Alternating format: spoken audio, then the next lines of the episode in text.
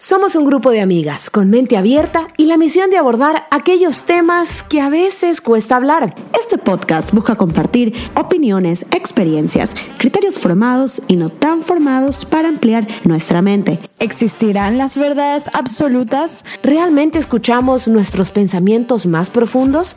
¿Seguimos tradiciones o maldiciones? ¿Podemos cambiar el mundo?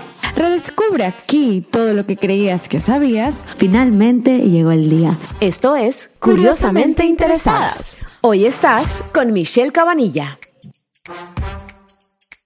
¿Cómo están? ¿Cómo están? Bienvenidos a un episodio más de Curiosamente Interesadas, episodio número 3. Y el tema propuesto, como ya lo pudieron haber leído seguramente, es el positivismo tóxico. Y si a usted le choca escuchar la palabra positivo y tóxico en la misma oración, pues vamos a investigar un poquito más de qué se trata. Es cuando no nos permitimos estar mal para estar realmente bien. Y hoy tengo una invitada que me llena el corazón verla una vez más. La conozco desde chiquitita, se trata de Betsaida Bucaram. Ella prefiere que la llamen Alegra, así que así lo vamos a hacer el día de hoy. Es psicóloga humanística. Vamos a estar abordando este tema. Le recomiendo que se siente, que ponga su teléfono, su computadora de donde nos esté escuchando en un lugar que esté cómodo para escuchar esta conversación.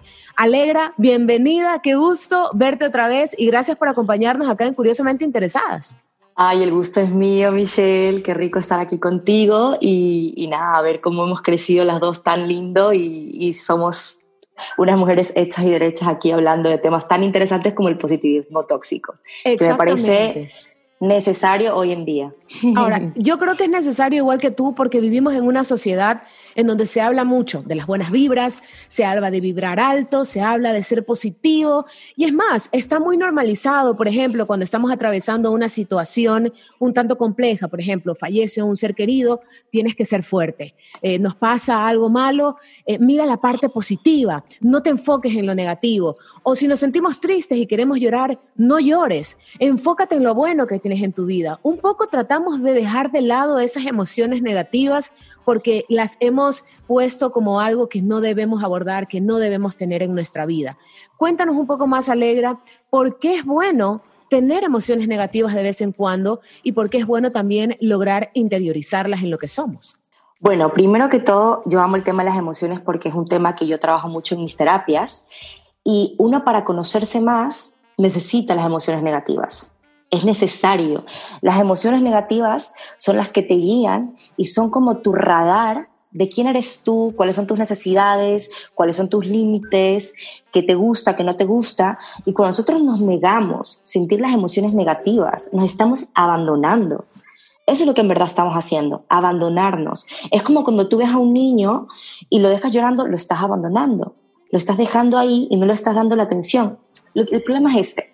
La gente tiene miedo que cuando llega a sentir sus emociones negativas, va como a seguir sintiéndolas y va a hundirse y va a caer en el papel de víctima. Porque con las emociones hay dos polaridades. O las reprimes, como hoy en día está pasando mucho por la positividad tóxica, o reaccionas hacia ellas, que es algo que venía pasando antes, que eran muy, eran muy reactivos, entonces la gente como que, sabes cómo somos los humanos, somos como un péndulo. Como fui reactivo, ahora me reprimo. Entonces se van de un lado a otro en vez, y a veces necesitamos eso. Hay gente que necesita eso para llegar al medio y entender qué en verdad es lo que nos, va, nos ayuda. Y no es ninguna de las dos, ¿no? Y a mí sí me gustaría comenzar a hablar de este tema, de saber diferenciar entre reprimir y sentir, porque la gente lo tiene muy confundido. El sentir no tiene nada que ver con la reactividad. El sentir no es reaccionar. Reaccionar es como pasar por encima de las emociones. Reaccionar es no querer profundizar y reprimir es no querer verlas, taparlas y que después salgan de maneras que tú no seas consciente, pero los demás sí. O todos que hemos escuchado a la típica chica que dice, yo no estoy enojada. Pero lo dice muy enojada. Sí, lo dice muy enojada porque ha reprimido mucho sus, sus, emociones negativas y no las quiere aceptar porque de chiquito le dijeron que estaba mal, porque la sociedad dijo que estaba mal, lari, lari, lari, la. Entonces, cuando nosotros nos permitimos sentir estas emociones, podemos transitarlas. Michelle, científicamente comprobado, las emociones duran en el cuerpo un minuto y medio. Pero ¿cuál es el problema de por qué no podemos transitarlas un minuto y medio? El problema es porque no nos dejamos sentirlas. O las reprimimos y no pasó, no pasó, no pasó, no pasó. O reaccionamos y pasamos por encima de ellas corriendo como coyotes. ¿Qué sentir? Simplemente respirarlas, pero como es tan doloroso sentir tus emociones, es algo que duele, es algo que en serio es muy incómodo, no lo queremos hacer. No queremos poner ese extra esfuerzo para decir, estoy con un dolor. Es más, no lo queremos hacer ni con otras personas. Es por eso que existe el positivo tóxico, porque vemos a alguien que está mal y nuestro cuerpo comienza a rechazar eso y decimos, ponte feliz, porque a nosotros nos incomodan nuestras propias emociones negativas. ¿Cómo no nos van a incomodar las, las emociones negativas de las otras personas? Entonces no hay compasión, entonces no hay entendimiento ni para nosotros ni para el otro. Alegra, podríamos decir que esto viene de, mucho antes de nosotros, ¿no? Porque se dice, y, yo he leído un poco de este tema más que nada por mi hija, porque ahora se habla tanto de la inteligencia emocional, se habla de la mm. importancia de aprender a identificar y gestionar emociones desde que son muy chiquititos para poder crear adultos que estén en sintonía con sus emociones justamente. Entonces se puede decir que lo que nosotros estamos ahora mostrando es lo que se había normalizado hace mucho tiempo. Porque, por ejemplo, cuando éramos niños, eh, nos caíamos, ¿verdad? Nos lastimábamos. Ya, ya, ya, ya, ya, ya estás bien, no pasó nada. Pero no, sí pasó. El niño se cayó, se lastimó, le dolió, se puso triste, pero luego lo superó. Hubo un proceso que se lo cortó al momento de decir, ya, ya, ya, ya, ya, no llores, estás bien sigue nomás con tu vida. O sea, eso es algo que ha venido pasando años, no es netamente de esta generación, sino que creo que ahora comenzamos a darnos eh, ese tiempo para realmente explorar lo que sentimos, así sea muy doloroso. Lo que pasa es que estamos evolucionando. Si vemos, nosotros no somos los mismos que éramos ahora lo que éramos antes. Antes estábamos en el proceso de entender que maltratar a tu hijo físicamente o que pegarle está mal, pero no, pero como estábamos tan concentrados en eso, no nos dábamos cuenta que también había otro maltrato, que era el maltrato emocional, el desvaliar las emociones, el no enseñar a tu hijo que está bien que llore, que está bien que se sienta rabia y que hay maneras de liberar esas emociones de una manera que puedan sentirse ellos que se descargaron, pero que tampoco se queden enganchados a esa emoción, ¿no? Entonces, recién ahora, con, con nuestras nuevas investigaciones, que también es hacerles entender a los niños que las emociones nos sirven para encontrarnos y entendernos. Y hay que enseñarles cómo, guiarnos, cómo guiarlos para que puedan encontrarse en sus emociones. Cuando tengo rabia, me pongo bravo, saco la rabia los animales hacen eso, se ponen bravos, pelean y se sacuden y se van. Y no se están cuestionando, ay, pero me puse bravo, ay, pero grité. o sea, imagínate un animal ahí en la, eh, eh, en la selva ahí llorando porque gritó. Eso no pasa. Se sacuden y se van. Los niños son iguales, los humanos somos iguales. Necesitamos sacudirnos, necesitamos sacar esa... Primero, yo siempre digo, hay tres procesos con las emociones. El primero es sentirlo. El segundo, expresarlo de una manera positiva. Y el tercero es ya comenzar a comprenderlo. Cuando ya estés más tranquilo y lo expresaste, ya comenzar a comprenderlo para entender cuál es el mensaje que te quería dar. Y así con todas las emociones negativas. Las emociones negativas son un regalo, un regalo que tenemos que aprender. Y la inteligencia emocional no quiere que nosotros nos sintamos emociones negativas, no quiere que no lloremos. La, la, inteligencia emocional quiere que lo hagamos, pero de una manera consciente y presente, sin enganchar nuestros pensamientos porque el problema de las emociones, por qué dura tanto la emoción, por qué se prolonga, porque has visto que se prolonga un montón, hasta semanas se puede prolongar una emoción. ¿Sabes por qué es? Por esto, por los pensamientos. Y la gente combina el pensamiento con, los con el sentir, y no es lo mismo. El cuerpo es una cosa, la mente es otra. Y cuando tú involucras a tu mente, que es una mente que juzga, que es una mente que bueno, malo, una mente que, que da vuelta a las cosas, y dices, qué sé yo, te pusiste bravo porque una amiga cruzó tus límites. Entonces tu mente te comienza a decir, ¿y si viste? ¿Y no qué? ¿Y tu amiga se cruzó sus límites? ¿Y por qué? ¿Y que no es que tú tienes que ser más dura? Es que eso es lo que nos hace prolongar las cosas y eso no nos está haciendo sentir. Eso nos está haciendo pensar, no sentir. Por eso existe la meditación, por eso existe el mindfulness, porque son técnicas que te ayudan a sentir. Y cuando tú las reprimes, tampoco las estás sintiendo, porque no es que, ay, no nos sucede nada. No, no es así. Y también viene esto de la positividad tóxica de una cultura del, yo le llamo la cultura del ¡woo! ¿no? que estamos creando hoy en día, que vemos en la tele y que todo es perfecto, que el Instagram que es perfecto, que hay que ser feliz y que hoy todos tenemos tanto acceso a tanta información y que el good vibes y que las vibraciones y que ni sé qué. Hablamos de vibraciones un rato, ¿no? Ustedes sabían que una persona no puede subir de vibración si no siente el dolor, si no siente la rabia. Tú no puedes subir. Tú te quedas estancado en el miedo si tú no te dejas sentir miedo, si tú no te dejas sentir, no digo pensar, sentir, recalco, si tú no te dejas sentir rabia, no puedes subir a emociones más de alta vibración. Necesitas sentir esas de baja vibración para poder subir tu vibración a emociones de más alta vibración. Claro, es como un videojuego. Necesitas pasar el primer nivel para poder llegar al segundo, al tercero, al cuarto. No te lo puedes saltar. Exacto. El cambio de cualquier transformación del mundo, cualquier transformación es la conciencia del problema o la conciencia de lo que te hace mal.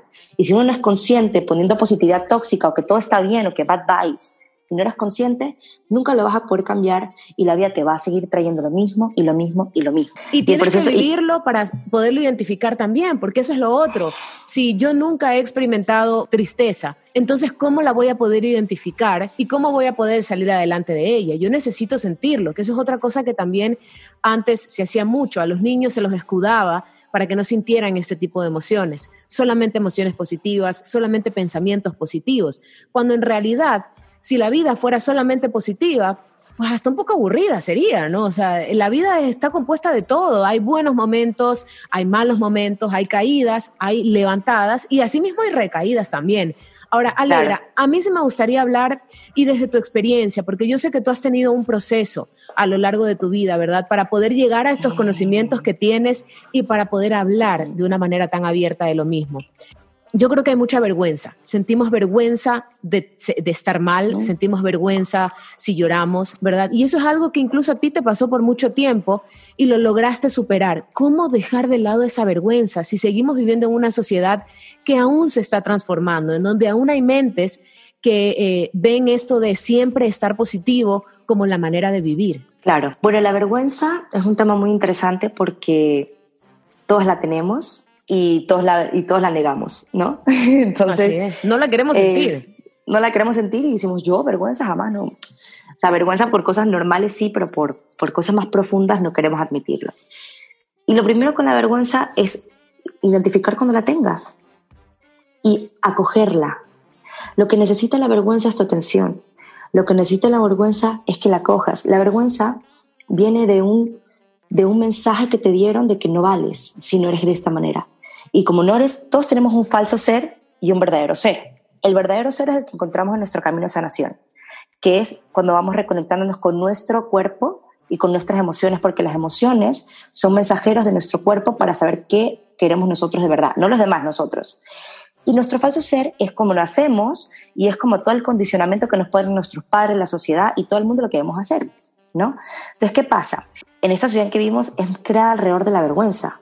Si eres así, bien, y todos te quieren y todos vamos contigo. Y si eres así, mal, y te, y te, sacamos de la sociedad y no te hablamos y te hacemos bullying y la la. Entonces, el ser humano necesita conexión. El ser humano necesita la conexión, es algo que es intrínseco y que no lo vamos a poder quitar en nuestra vida. Por más que queramos hacernos muy independientes, estamos interconectados y necesitamos conexión. Entonces, cuando tú estás en esta sanación interna, conociendo tu verdadero ser, conectándote con tus emociones y entendiendo cada una de ellas, puedes comenzar a conversar con ellas y a ver qué creencia limitante ha aprendido la sociedad, qué pensamiento limitante se, ha se ha creído que es mentira, dónde está poniendo su valor, está poniendo su valor en cómo los demás lo ven, está poniendo su valor en su trabajo, está poniendo su valor. Y es ahí la clave de la vergüenza, ver dónde pones tu valor, ver dónde decir, mi valor está en eso. Y como yo no tengo eso, soy un asco, no soy lo que quiero ser, me doy vergüenza. Ese es el problema.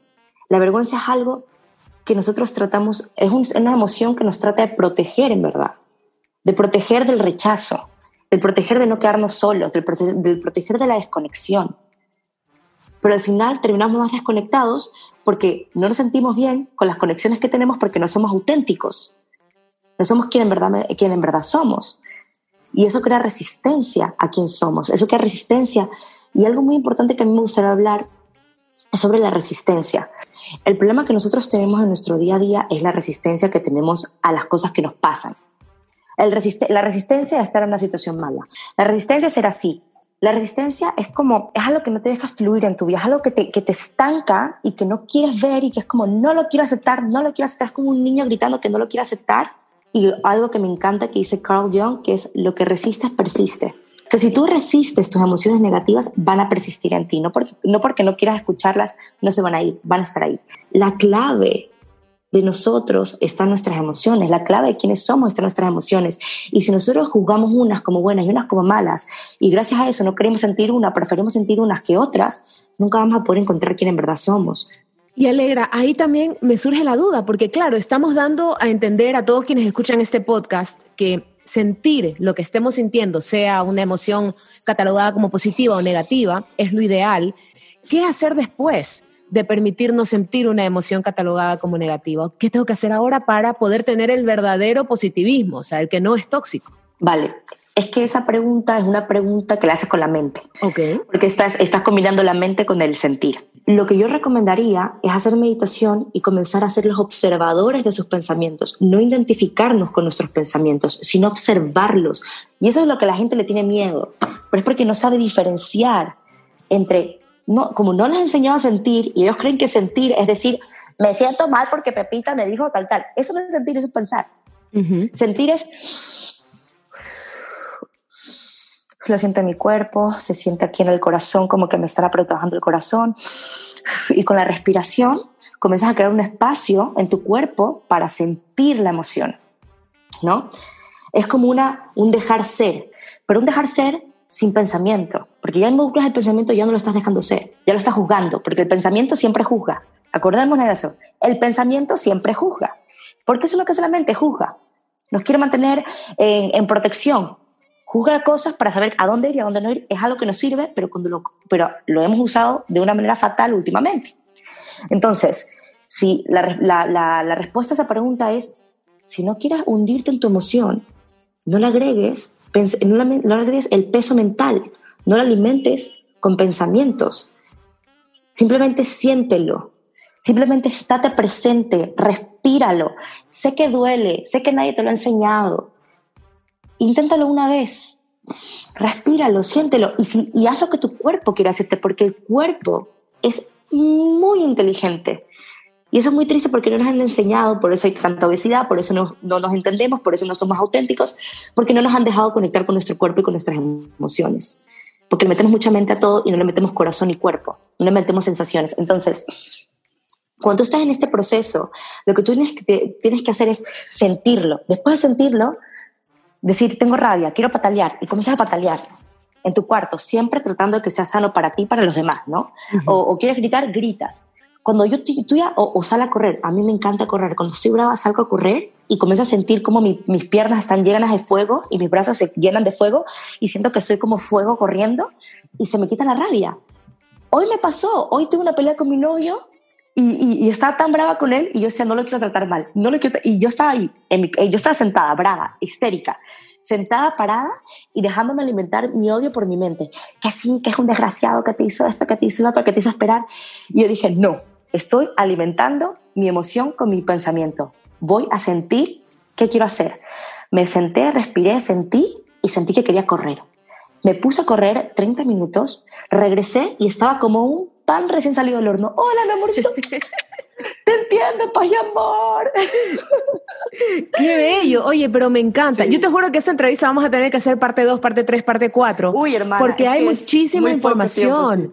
hay mucha, información que compartir y, es valiosísima en estos tiempos. Peor aún que ahora estamos en, una, en un proceso de cuarentena, en un proceso de confinamiento. Sé que hay países que tienen regulaciones más duras que otros y eso nos ha obligado a explorar esas emociones, ¿no? Porque nos ha puesto a prueba encerrándonos en cuatro paredes en familia, en pareja. Entonces, definitivamente que va a venir súper bien tener estas herramientas. Alegra, yo sé que tú igual también siempre estás compartiendo en redes sociales. ¿Cómo te seguimos en redes para poder seguir en contacto contigo? Vale, mis redes eh, son Mind Me by Psicología. Y, la, y, bueno, pues en español, o no sé si lo pueden escribir por ahí para que lo puedan. Yo te lo escribo, no te preocupes. Eh, me lo escribo para que la gente lo pueda pronunciar bien. Pero, pero esa, esa, esa es mi red eh, principal y en YouTube es Mind Me by Alegra. Ha sido un gusto verte otra vez. Ustedes no saben, nosotros nos conocemos desde el colegio. Desde el colegio íbamos juntas en el bus escolar al, al colegio. Así que ha sido lindo verte a pesar de la distancia. Gritábamos, compartíamos el desayuno. hacemos de todo pero la verdad ha sido lindo volvernos a encontrar ahora, como lo dices, ya como mujeres hechas y derechas, buscando respuestas y aportando también a través de este podcast. Muchísimas gracias, Alegra. gracias a ti, gracias a ti por hacer este contenido que es tan necesario, gracias a ti por abrir tu corazón a expandirse y a entender las cosas y curiosear. Creo que la curiosidad es algo tan importante que necesitamos hoy en día más que la juzga. Y siento que tú eres una persona que es más curiosa por las cosas que juzga las cosas y te felicito y te, siempre te he amado y siempre te he adorado por eso y eres un gran ser humano y qué rico compartir contigo. Vale, igualmente para ti. Un abrazo muy grande a ti, Alegra, también a ustedes. Así estamos cerrando este tercer episodio de Curiosamente Interesadas. Aquí termina Curiosamente Interesadas, pero por favor que aquí no termine tu curiosidad. Nos vemos el próximo jueves en un nuevo podcast. Y recuerda seguirnos en nuestras redes sociales, arroba curiosamente interesadas.